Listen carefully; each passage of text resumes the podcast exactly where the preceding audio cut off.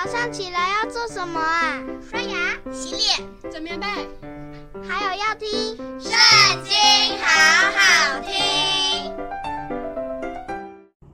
大家好，又到我们读经的时间喽。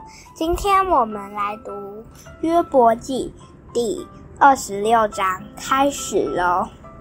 约伯回答说：“无能的人，蒙你何等的帮助！”膀臂无力的人，蒙你何等的拯救；无智慧的人，蒙你何等的指教。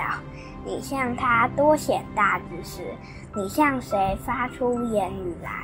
谁的灵从你而出？在大水和水族以下的阴魂战兢，在神面前阴间显露，灭亡也不得遮掩。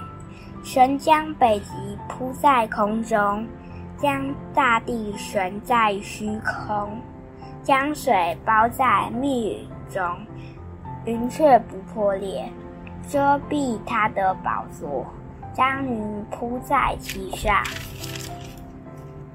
在水面的周围画出界限，直到光明黑暗的交界。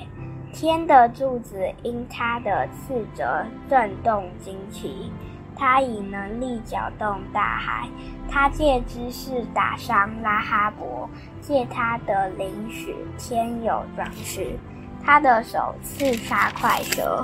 看哪，这不过是神工作的些微，我们所听于他的是何等细微的声音！他大能的雷声，谁能明透呢？